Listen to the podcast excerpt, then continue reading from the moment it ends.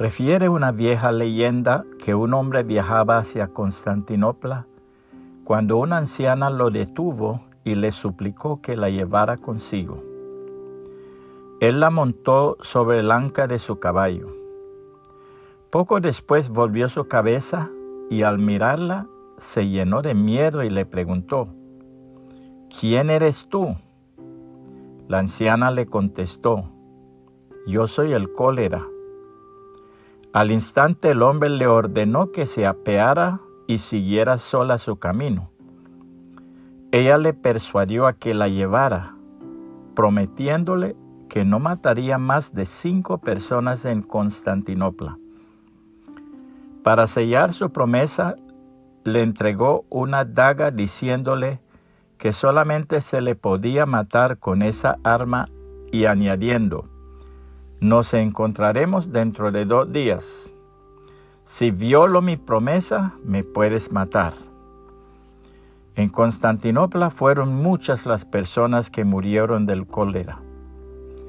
El hombre lleno de coraje salió en busca de la anciana y al encontrarla levantó la daga para asestarle la herida mortal.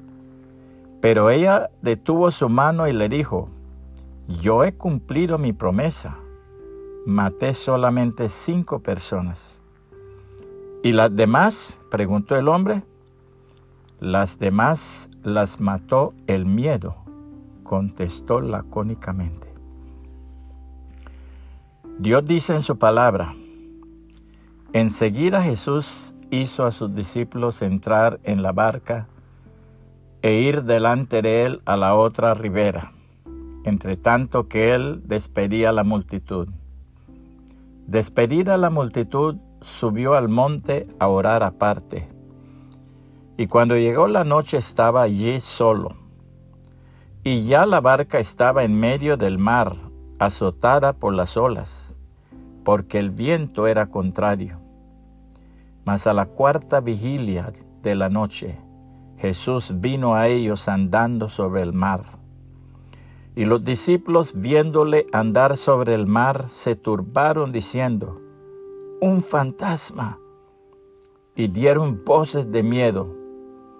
Pero enseguida Jesús les habló diciendo, Tened ánimo, yo soy, no temáis. Entonces le respondió Pedro y dijo, Señor, si eres tú, manda que yo vaya a ti sobre las aguas. Y él dijo, ven. Y descendiendo Pedro de la barca, andaba sobre las aguas para ir a Jesús. Pero al ver el fuerte viento tuvo miedo, y comenzando a hundirse dio voces diciendo, Señor, sálvame. Al momento Jesús, extendiendo la mano, asió de él y le dijo, Hombre de poca fe, ¿por qué dudaste? Y cuando ellos subieron en la barca se calmó el viento. Entonces los que estaban en la barca vinieron y le adoraron diciendo, verdaderamente eres hijo de Dios. Mateo 14, 22 al 33.